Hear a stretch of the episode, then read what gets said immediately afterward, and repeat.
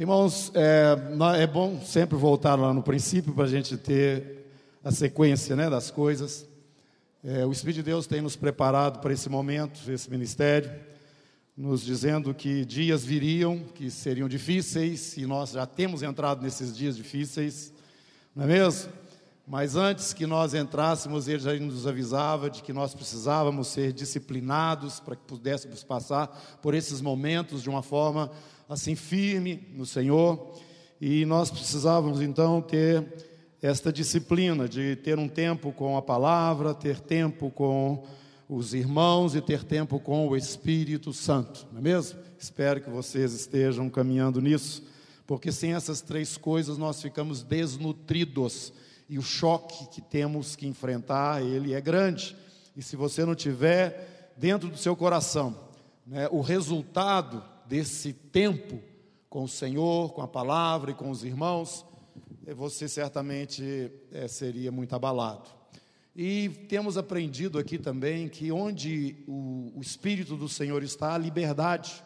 Nós temos aprendido que o que caracteriza realmente um ambiente como um ambiente é, dominado pelo Espírito Santo de Deus é o amor, porque Deus é amor.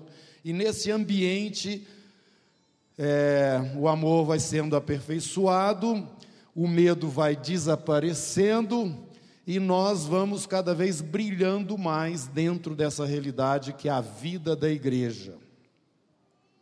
Então o Senhor nos chama a atenção que o foco de tudo é Ele mesmo. É Ele que providencia o querer, Ele que providencia o realizar, Ele já fez todas as coisas, já compartilhamos aqui, tudo está feito, mas existe um processo, né? Existe um processo. Nós estávamos vendo a Copa do Mundo aí, a gente ficava naquela expectativa, como é que vai ser o final? Eu quero dizer para vocês que o final nós já sabemos, está escrito aí nessa Bíblia.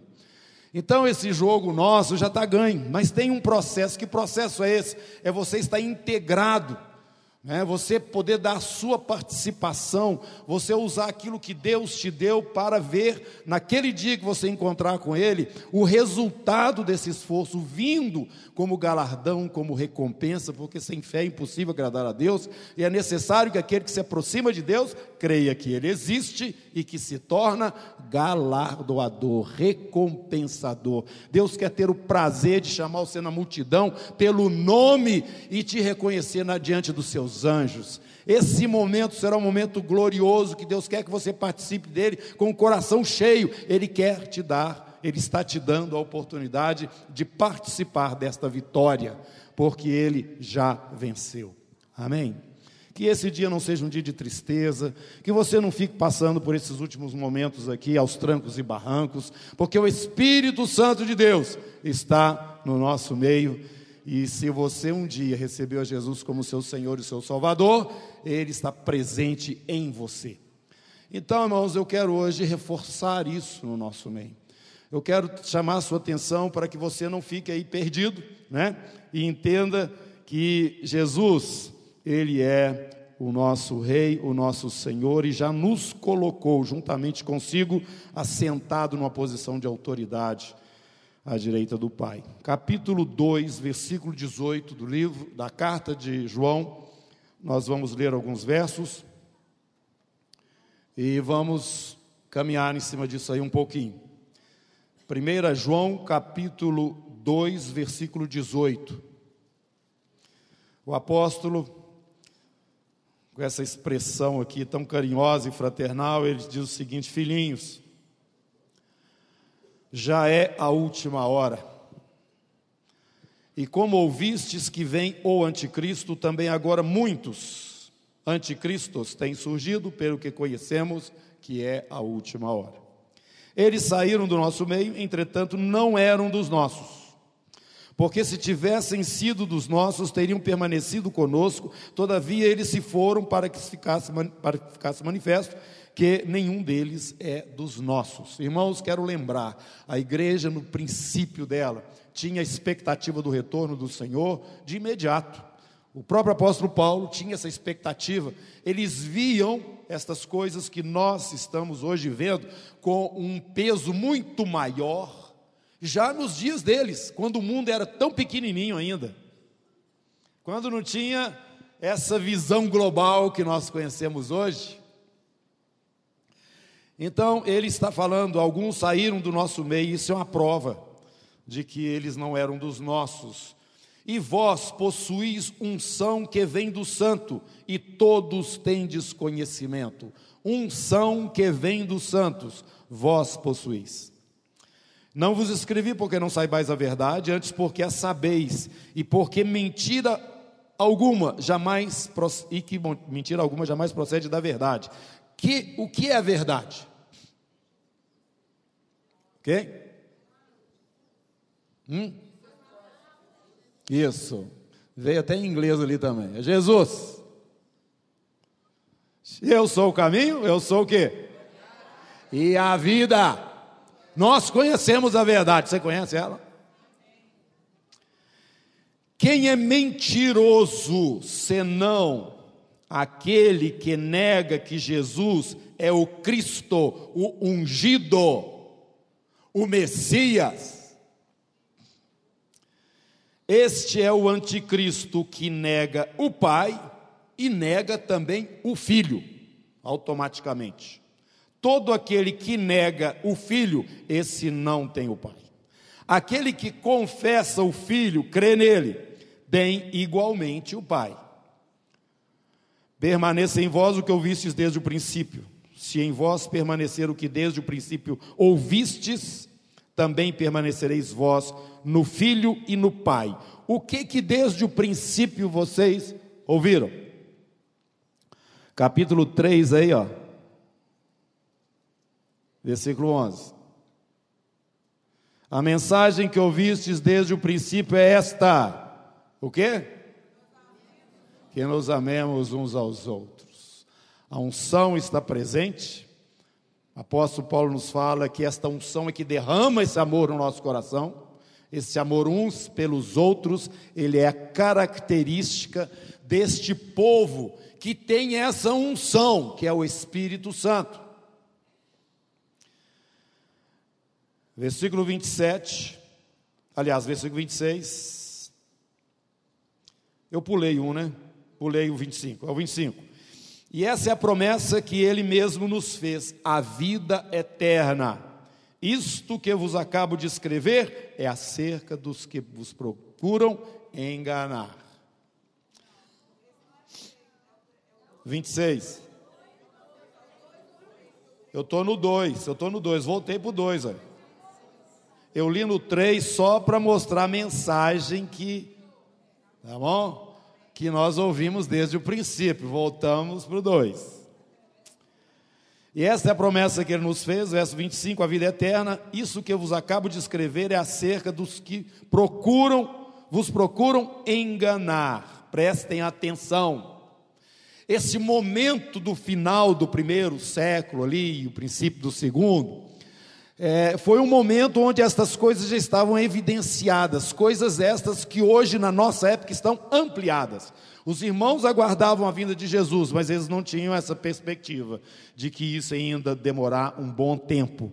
Nós estamos vivendo esta época agora no seu potencial máximo. Essa mesma realidade aqui está acontecendo hoje, irmãos. E temos ao nosso redor Todos os sinais, praticamente, se não estão claros, eles estão começando a ficar claros. É igual a profecia, que é aquela lâmpadazinha ali no lugar, né, no cantinho, vai crescendo, a luz vai crescendo, e hoje nós já estamos vendo muito mais do que os nossos irmãos viram naquela época, no sentido profético dos últimos dias e do final dessa era. Então, ele no verso 27 fala Quanto a vós outros, a unção que dele recebestes permanece em vós, e não tendes necessidade de que alguém vos ensine, mas como a sua unção vos ensina, essa mesma unção que é o Espírito vos ensina a respeito de todas as coisas e é verdadeira, ela não é falsa, permanecei nele como também ela vos ensinou. Filhinhos, agora pois, permanecei nele para que quando ele se manifestar, você tenha confiança e dele você não se afaste envergonhado na sua vinda. Se sabeis que Ele é justo, reconhecei também que todo aquele que pratica justiça é nascido de Deus. Nós sabemos que toda essa verdade, ela é algo simplesmente teórico, se não tiver um reflexo direto na nossa vida. E eu quero então que você preste atenção que neste momento que nós vivemos, você precisa de definições, você precisa de ter segurança. Por quê? São os últimos dias. O espírito do anticristo está aí e nós estamos percebendo ele cada dia mais forte. O espírito do anticristo ele é baseado nesse, nesse, nesse, nessa afirmação de João aqui ele não confessa, ele não aceita Jesus como aquela pessoa que ele próprio diz ser, o Filho do Deus vivo, o Todo-Poderoso.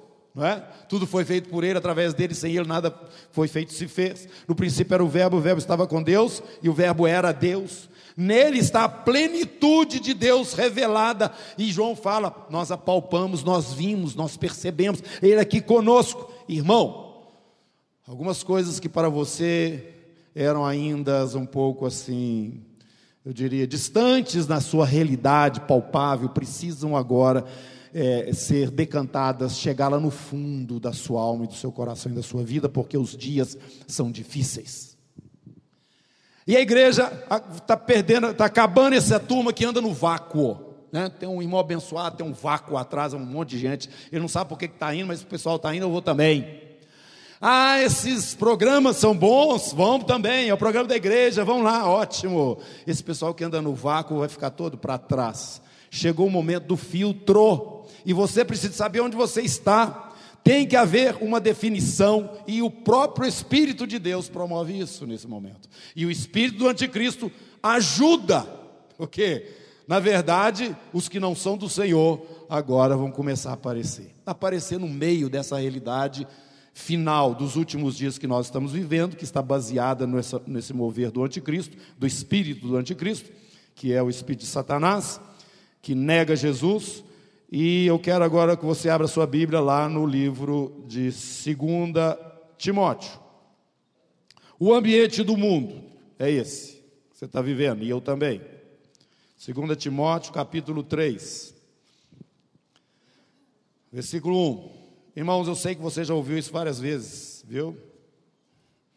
Mas é, às vezes a gente fica assim parado no tempo, não, não percebe, aquilo vai falando, vai falando, mas você está desligado, você não está percebendo. É igual o sapo que, é, que, cozinha o sapo na água, né? Bota ele na água morna e pronto, ele fica lá, está achando bom. E daqui um pouquinho a água vai esquentando, vai esquentando, vai esquentando e morre lá dentro. Tá? Muitos de nós estão vivendo esse negócio do sapo aí. Acorda! Acorda! Você está vindo fazer o que aqui no domingo de manhã? Ah, tem que falar mais alto, porque senão. Aleluia. Não escutei ninguém falando, vem aqui ouvir o pastor pregar. Glória a Jesus. Glória a Jesus.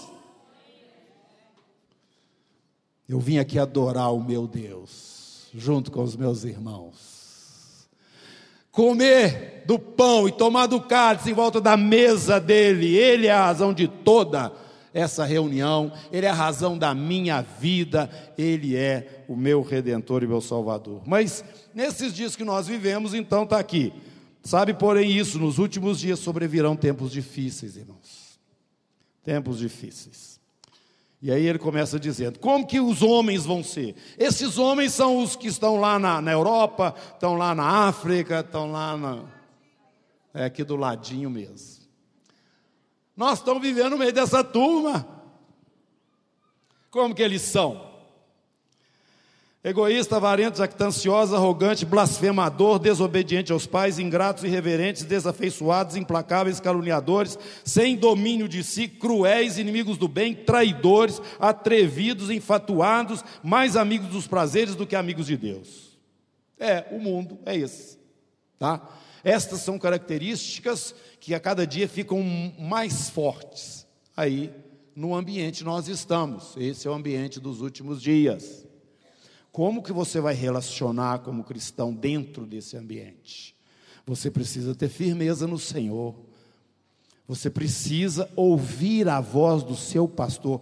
Presta atenção aqui. Jesus falou o seguinte: As minhas ovelhas o que elas fazem? Ouve a minha voz e me seguem. Eu quero te perguntar: você tem ouvido a voz de Jesus? Tem certas pessoas do nosso meio mesmo que falam o seguinte: eu fico impressionado quando o irmão fica falando, ah, falei com Deus, Deus falou comigo, falando, Deus falou comigo.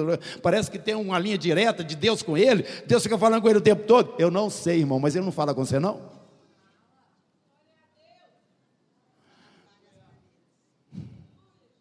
Presta atenção, irmão. Você tem ouvido a voz do seu pastor? Não é eu, não. tá? Você, você já está me escutando aí, né? Não é eu não, é Jesus, as minhas ovelhas me seguem. E Jesus falou isso, meus irmãos, no momento que estava sendo confrontado com um punhado de gente. Uma turma não queria aceitar ele de jeito nenhum, discutindo com ele. Ele falou assim: pode ficar tranquilo. Aquele que o Pai me deu, esse vem a mim. Se vocês não estão vindo a mim, vocês não são minhas ovelhas mesmo. Porque as minhas ovelhas ouvem a minha voz e me seguem. Então tem gente que está seguindo e tem gente que não está seguindo. O ambiente onde nós estamos hoje como igreja é um ambiente hostil de fato. Não tem como você ter uma convivência saudável ou tranquila, melhor dizendo, com o mundo que está ao seu redor. Isso quer dizer que você vai fugir dele? Jamais. Jamais. Aliás, você está aqui ainda para impressionar o mundo, que assim como você hoje é um transformado e era como é essas pessoas, são com essas pessoas lá, eles também precisam ter oportunidade de ouvir, ouvir. Se eles são ovelhas, eles vão seguir, né? Se eles não são das ovelhas que o Senhor tem o pai tem trazido ao filho, eles não vão seguir. Mas o ambiente é difícil. O ambiente onde nós estamos é difícil. Não bastasse isso, meus irmãos, naquela época também, nós estamos estudando aí o livro de Gálatas, Tessalonicenses, o livro de, de Atos. Estamos vendo dentro do contexto da, das cartas a realidade do, do, dia a dia de Paulo, assim, em Tessalônica, o que, que ele enfrentou em Corinto, o que, que ele enfrentou em Éfeso, como é que a igreja começou ali. E isso, junto com as cartas que ele escreve, nos traz uma visão mais clara do que estava acontecendo. Irmãos, o evangelho era nítido era nítido e ele precisa voltar a ser nítido. Quando Jesus fala, quem comigo não ajunta espalha, ele estava falando de uma realidade que não adianta a gente fugir muito dela, não, porque cada dia que passa ela vai ser mais real e mais forte.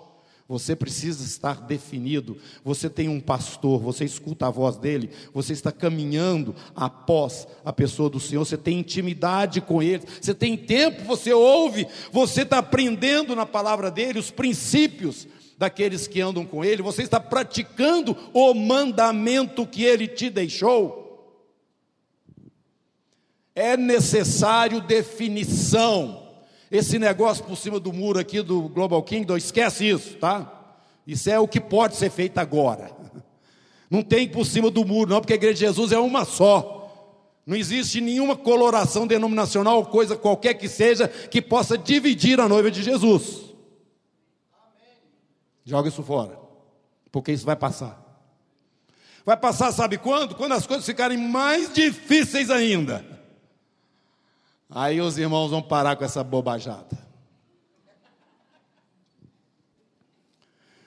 Se você é filho do mesmo pai, você é irmão. E se você é irmão, você é da família. Amém? Glória a Jesus. Amai-vos uns aos outros como eu amo vocês. Este é o povo de Jesus. E Jesus fala: vocês serão conhecidos como meus discípulos, porque eles vão ver vocês se amando uns aos outros como eu amo vocês. Esta é a forma da igreja ser reconhecida fora do seu próprio espaço, além do seu próprio espaço, né? Melhor dizendo. Pois bem, irmãos, naquele tempo, então, falando, essa era a realidade que hoje está crescendo também e alcançando níveis aí que você nem imagina. Apocalipse capítulo 2.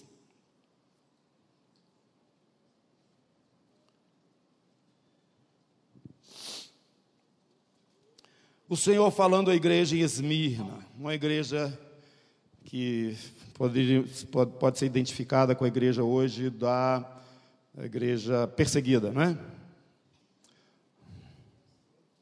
Versículo 9: Conheço a tua tribulação, a tua pobreza, mas tu és rico. Como que pode essas duas coisas acontecer, gente? Olha, tribulado, pobre, mas rico. É um povo que está identificado com Jesus. E eu também conheço a blasfêmia dos que a si mesmos se declaram judeus e não são. Eles são sinagoga de Satanás.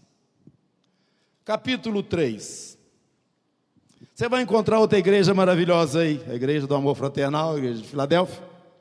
Uma igreja que suportou né, a provação e foi perseverante ali diante do Senhor versículo 9: Eis farei que alguns dos que são da sinagoga de Satanás, estes desses que a si mesmos se declaram judeus e não são, mas mentem, eis que os farei vir e prostrar-se aos teus pés e conhecer que eu te amei. Isso é do lado de dentro, irmãos. Isso não é um ambiente externo, isso é um ambiente interno. Prepare, meu filho, porque você vai ter que enfrentar situações difíceis e você precisa estar definido. Tessalonicenses, vamos lá. Primeira carta de Paulo aos Tessalonicenses, ele vai mostrar claramente que sinagoga que é essa. Você vê isso no livro de Atos. Capítulo 2. 1 Tessalonicenses, capítulo 2. Versículo 14 em diante. Tanto é assim, irmãos, que vos tornastes imitadores das igrejas de Deus existentes na Judéia em Cristo Jesus, porque também padecestes da mesma parte dos vossos patrícios as mesmas coisas que eles, né, por sua vez, sofreram dos judeus, os quais não somente mataram o Senhor Jesus e os profetas, como também nos perseguiram e não agradam a Deus e são adversários de todos os homens, a ponto de nos impedirem de falar aos gentios, a vocês que são os estrangeiros, né? Para que estes sejam salvos, a fim de irem enchendo sempre a medida de seus pecados. Então a ira virá sobre eles definitivamente.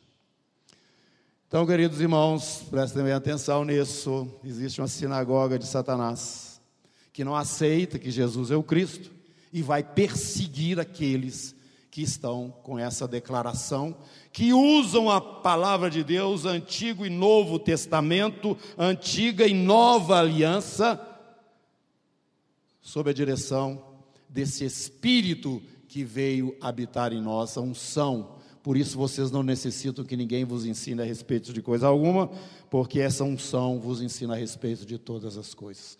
Coisas estas que mostram a pessoa de Jesus, a verdade, como realmente o Filho de Deus que ressuscitou, como foi falado aqui. Então, meu querido irmão, essa ideia de Jesus maravilhoso, morreu pelos nossos pecados e foi para o céu, ela está incompleta. Se o seu evangelho só chega até aí, ele não pode te salvar.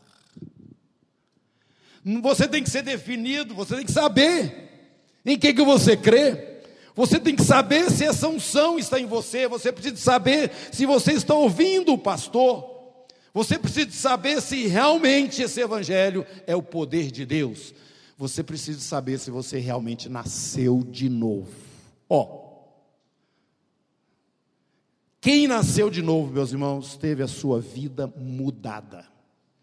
Se você diz que nasceu de novo e a sua vida não mudou, você não nasceu de novo. Tem um engano em algum lugar.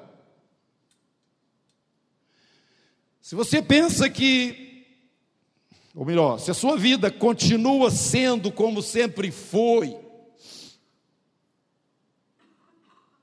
e que não teve grandes alterações, pelo fato de você dizer que hoje é um cristão, e continuou tudo igual ao que era antes, você não nasceu de novo.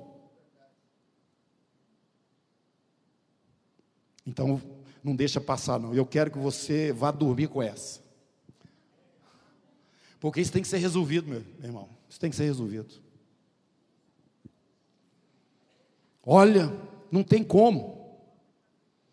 Aquele que nasce de novo, ele é uma nova criatura.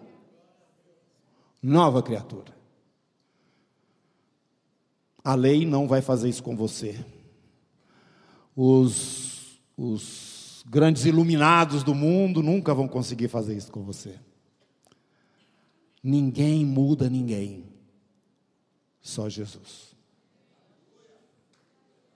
Só Jesus. Faz um levantamento na sua vida, vê se você é um dos dele. Porque agora chegou o momento de definição, meu irmão. Chegou o momento de definição. E a palavra nos fala que ele, que este é o evangelho. Jesus Cristo morreu pelos nossos pecados. Você percebeu o alívio dos seus pecados, já não mais na sua vida.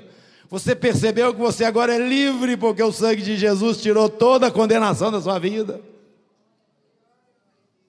Ele morreu pelos seus pecados. Não foi para te dar padrões novos, para você ficar achando bonito. Não, ele fala coisa bonita, que bom, a gente deve gostar dos outros e tal, igual muita gente fala. Não, meu irmão, você está carregado e eu também de uma mochila que vai levar você para o inferno. E se esse negócio não for tratado, não tem jeito. Aquele que tem um filho tem a vida, quem não tem um filho não tem a vida permanece no seu pecado. Você já nasceu de novo, de fato. Você percebeu que sua vida mudou, aquilo que você fazia, não tudo, mas algumas coisas você não faz mais e nem quer fazer. E que o Senhor agora está fazendo coisas que você não fazia e nem gostava de fazer, e que agora você gosta de fazer. Você não notou isso na sua vida, não? Se você notou isso, é um sinal de que você nasceu de novo. Se você não notou isso, é bom você voltar para casa e buscar de Deus algo que te dê paz no coração. Eu nasci de novo, de fato. Agora, esse evangelho é muito simples, não é mesmo? Ele fala a respeito dos nossos pecados, mas fala que Jesus morreu e foi sepultado. Ficou guardadinho lá no túmulo. Tem um lá que a gente vai lá em Jerusalém, o pessoal fala que é lá. Os católicos falam que é em outro lugar, os crentes falam que é aqui, não sei mas ele foi sepultado. A turma que vivia do lado dele viu isso. Pegaram ele da cruz, colocaram ele lá dentro da sepultura, rolaram a pedra e pronto, guardadinho. Aí você sabe.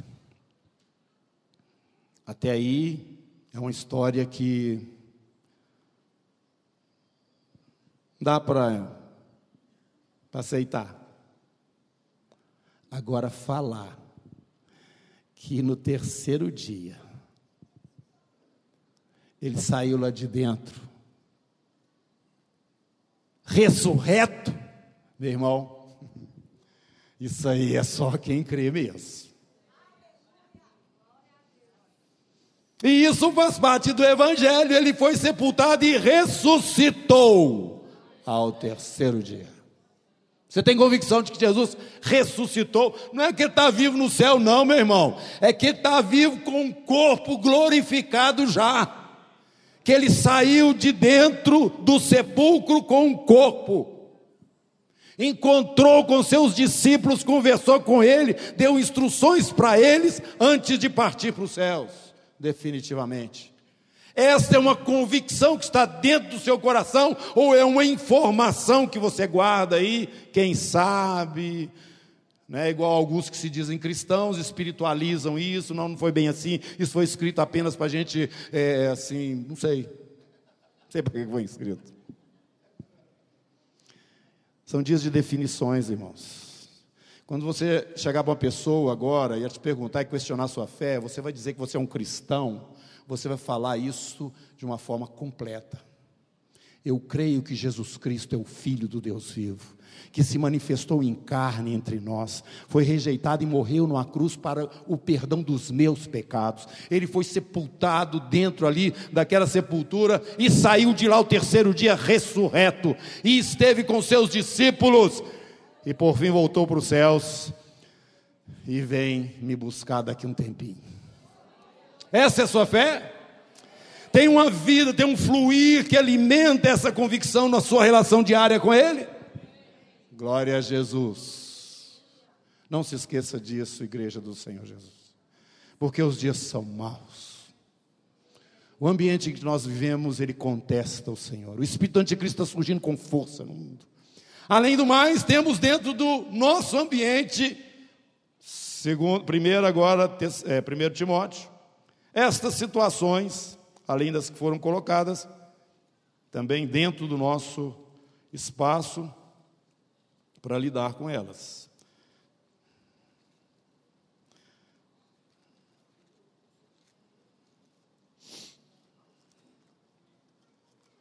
Primeiro Timóteo capítulo 4.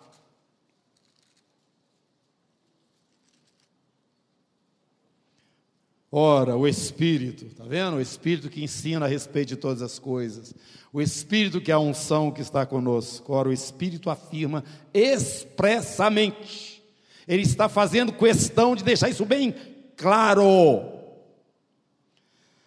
Que nos últimos tempos alguns apostatarão da fé. Lembra o que João falou? Se eles fossem dos nossos, eles ficariam no nosso meio. Apostatarão da fé por obedecerem a espíritos enganadores e a ensinos de demônios. Por isso, mais uma vez, concluindo essa palavra, eu quero dizer para você: nós temos que ter a nossa fé simples, ela é bem simples, mas ela tem que ser bem consistente, ela precisa ser a razão realmente da sua vida, meu irmão. A ceia que nós tomamos anuncia que o Filho de Deus se entregou por nós, a sua vida foi derramada para criar essa família maravilhosa que é a igreja. Igreja esta que vai ser tirada da terra no momento devido, e esta hora está se aproximando.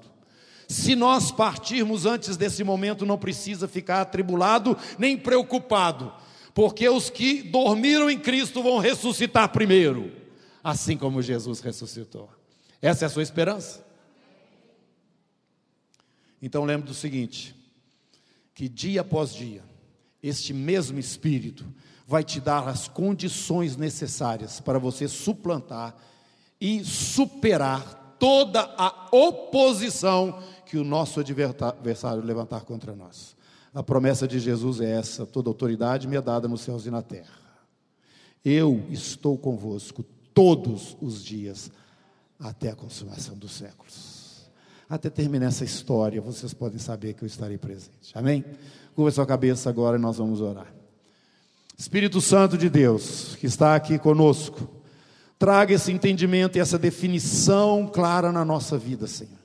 Que a gente não venha ficar querendo se definir em doutrinas, de denominações e cabeça de homem, de teólogo, e muito menos em aspectos de, de é, é, é, ideologias, ó Deus, sejam elas políticas, qualquer outra coisa que seja, mas a tua palavra nos fala que nesses últimos dias, o nome do Senhor é que faria esta separação clara, os prós e os contras. E vivemos, ó Deus, esses momentos, estamos entrando dentro deles, ó Deus, aceleradamente. Por isso eu peço em nome de Jesus, não demore a derramar essa chuva serôdia, Senhor, o Senhor tem prometido.